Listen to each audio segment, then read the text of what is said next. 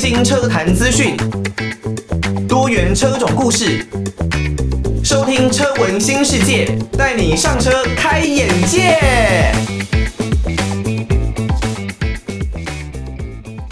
刚刚听到的歌曲呢，是来自于周兴哲的《离开你以后》。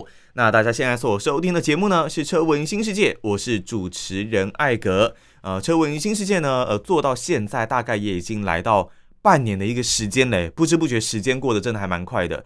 这一段时间呢，真的很感谢大家对我们节目的一个支持哦。我们会继续的带来更多车坛方面相关的资讯，或者呢是一些车款的介绍。那当然，刚刚我们有听到这首周兴哲的《离开你以后》，但如果呢，你是使用 Podcast 的话，可能会没有办法听到我们的这一个音乐哦，因为版权方面的问题啦，我们没有办法直接的把整首歌都放到节目当中，都放到网络里面了。嗯，所以呢，大家可以去搜寻一下周兴哲离开你以后。好，在这期的节目呢，我们要来跟大家介绍的就是已经在台湾正式发表的 bZ4X。那在台湾这一边呢，bZ4X。一百五十九点九万新台币的价格，单一车型的设定是前驱的车型。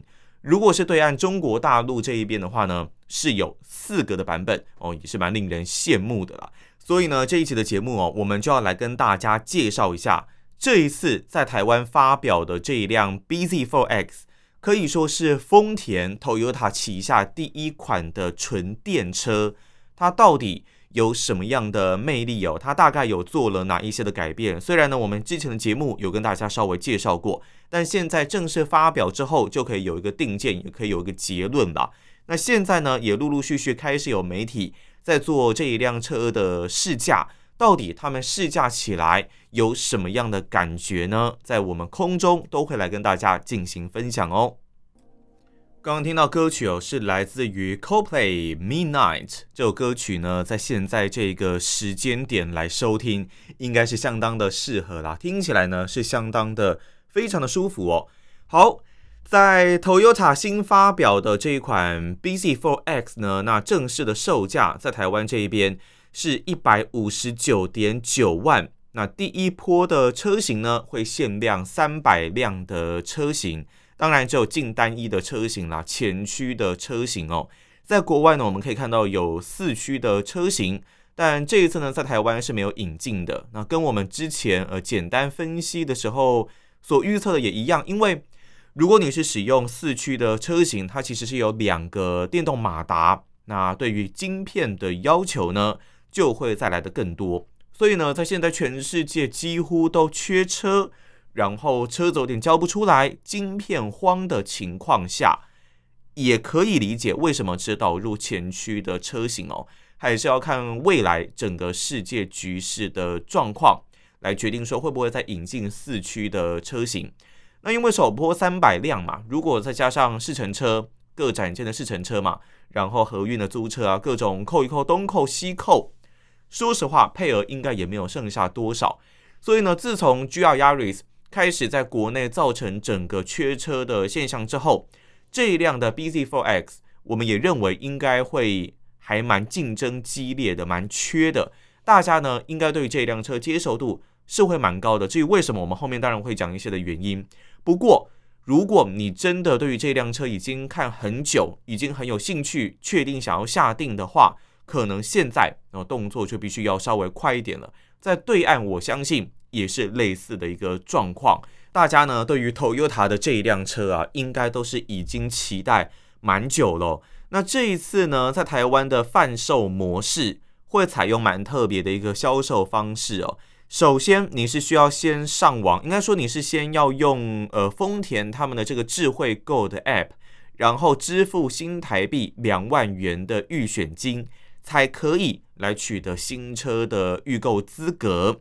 那当然，它还有一些详细的规范啦，大家可以上网稍微看一下。不过呢，如果你真的想要买车，你真的已经对这辆车很有兴趣了，它的销售方式是比较稍微特别一点点。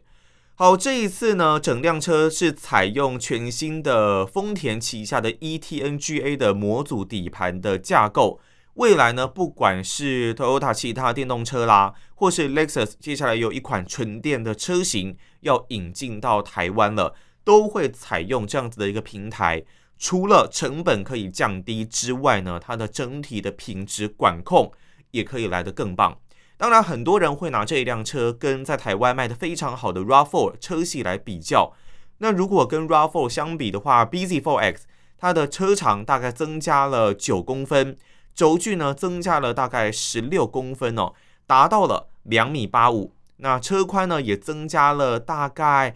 呃，半公分吧，车高呢是缩减了三公分半，所以呢，它车身的轴距是稍微加长的。那你可以感受到整个空间是来的稍微大一点点。那我前面一直有提到过，它因为是电动车的关系，所以它舍弃了水箱护罩。那我觉得很像是用一个大大的胶带把嘴巴贴起来这样的感觉。不过呢，这一辆车其实在整个造型的设计方面，考量到很多这种降低风阻系数的设计，所以呢，你看起来会更有未来感，更有科技感。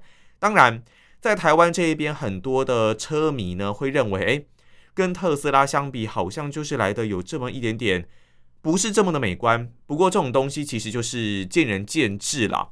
它有个很大的特色哦，是它轮拱上方有很大面积的塑料的材质，甚至。一路延伸到前面灯具的下方，那有很多人可能没有办法接受。不过我个人认为，看起来一开始不是那么习惯，但看久了并不会觉得难看的。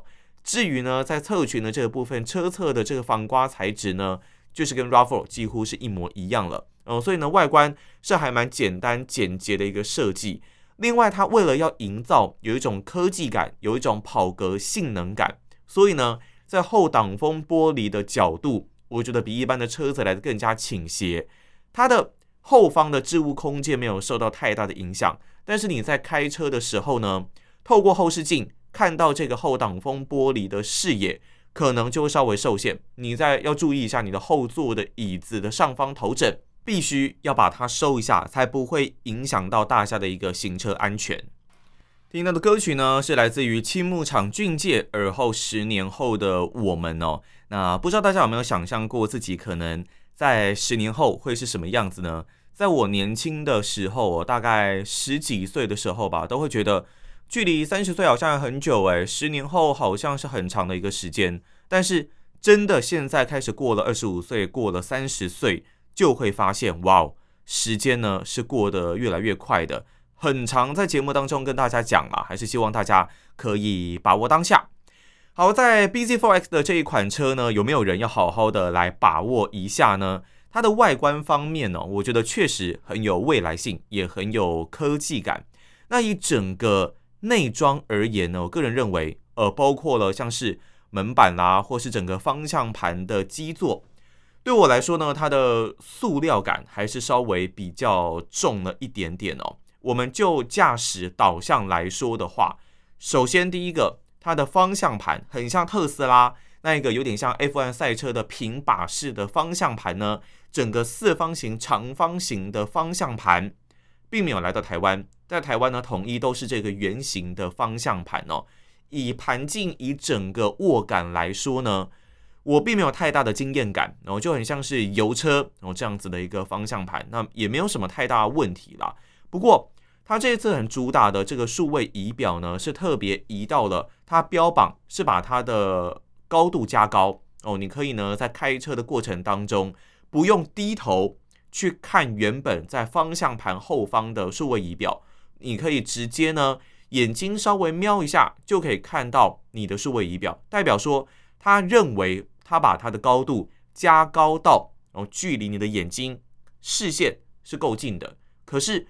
就我自己实际看起来啦，我觉得这个角度很尴尬，因为如果你方向盘的调整稍微调正常角度哦，我大概一百七十一公分，那有别的车评呢，大概是一百七十五公分左右，看到这个数位仪表的角度呢，它其实有的时候会被方向盘给挡住哦。如果你是大概一百七十三、一百七十五公分，那这可能会是一个问题。如果呢，你真的把方向盘要完完全全跟这个数位仪表分开哦，那你可能方向盘要调得比较低一点点。那大家是不是那么习惯把方向盘调低？这个部分其实就见仁见智了。好，那另外呢，它这一次的车型呢，没有手套箱，找了很久，它并没有手套箱。所以呢，如果你很在意要在手套箱里面置物的车主，这个部分要特别注意。不过它其实整个车子的空间置物空间的设计还蛮多的，那包括了门板旁边有两个杯架。那此外呢，它在中央扶手，应该说中央置物箱这一边呢，也是有杯架的设计。虽然它的呃盖子呢角度不可调，不过前后的移动是 OK 的，没有问题。那置物空间也并不算小。此外，在中央安座它是镂空式的哦，所以呢，你中央安座的中间下方你可以放一些包包啦，放一些比较大型的物品啦。这一点应该很多人会很喜欢哦。好，那除此之外呢，还有它的座椅。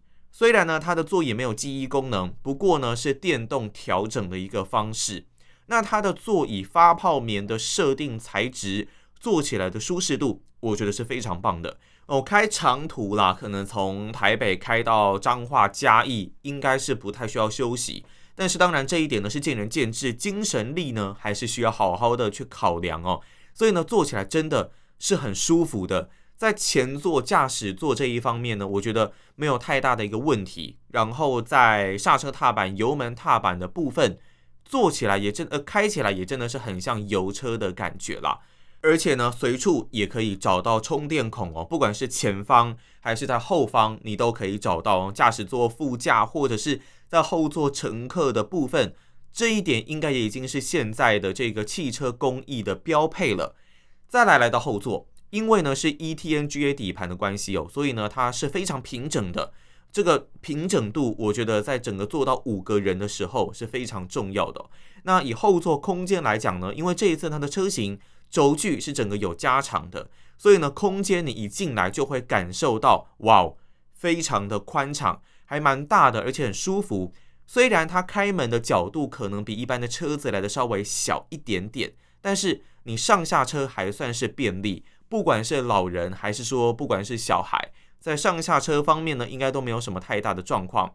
那坐起来的感觉，我相信大家如果真的有去试坐过的话，应该都会蛮喜欢的。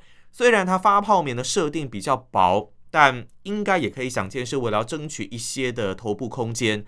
这个部分可能未来看车主们的反应，再让丰田来做一个参考哦。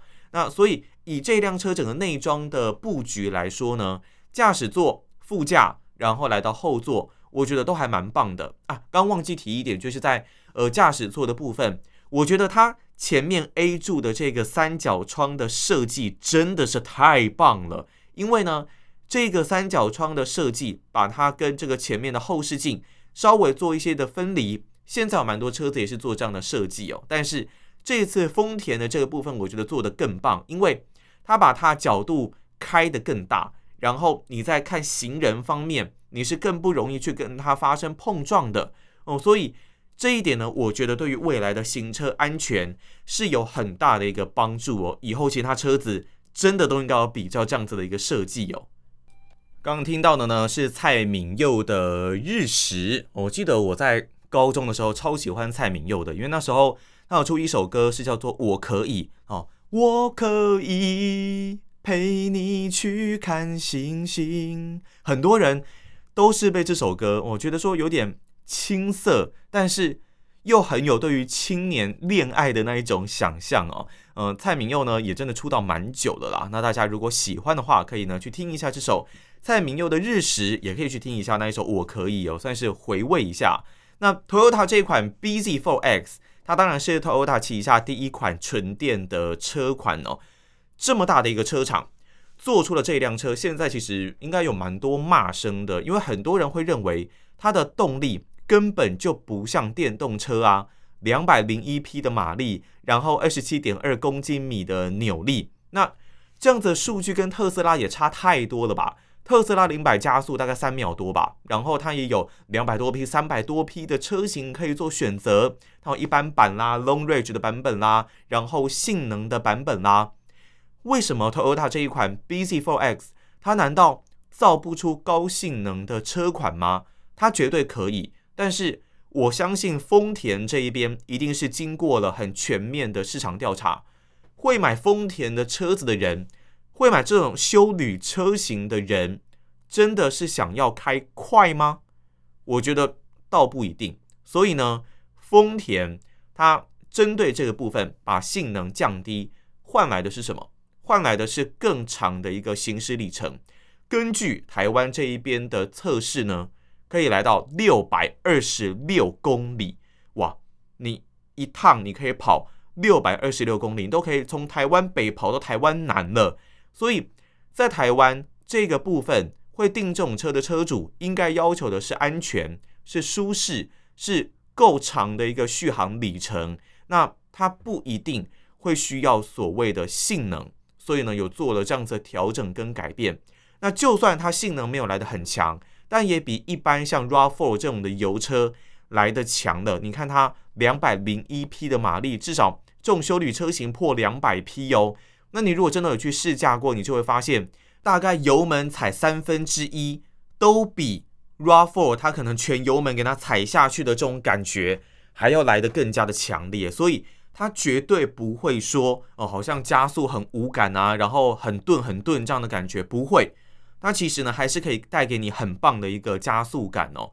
那另外呢，在充电的部分也并没有特别快，但是呢，如果你是 DC 快充的使用，大概三十分钟可以来到充电量的百分之八十。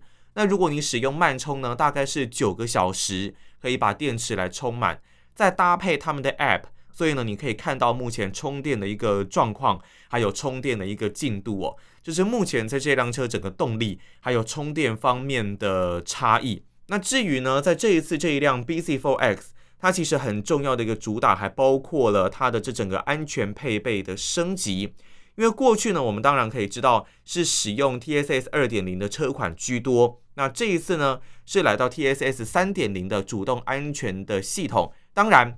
它并不是 Level Three 的一个电动辅助的一个自动驾驶，它是一样是 Level Two 的一个等级。不过呢，它把它整个 TSS 的规格升高到三点零。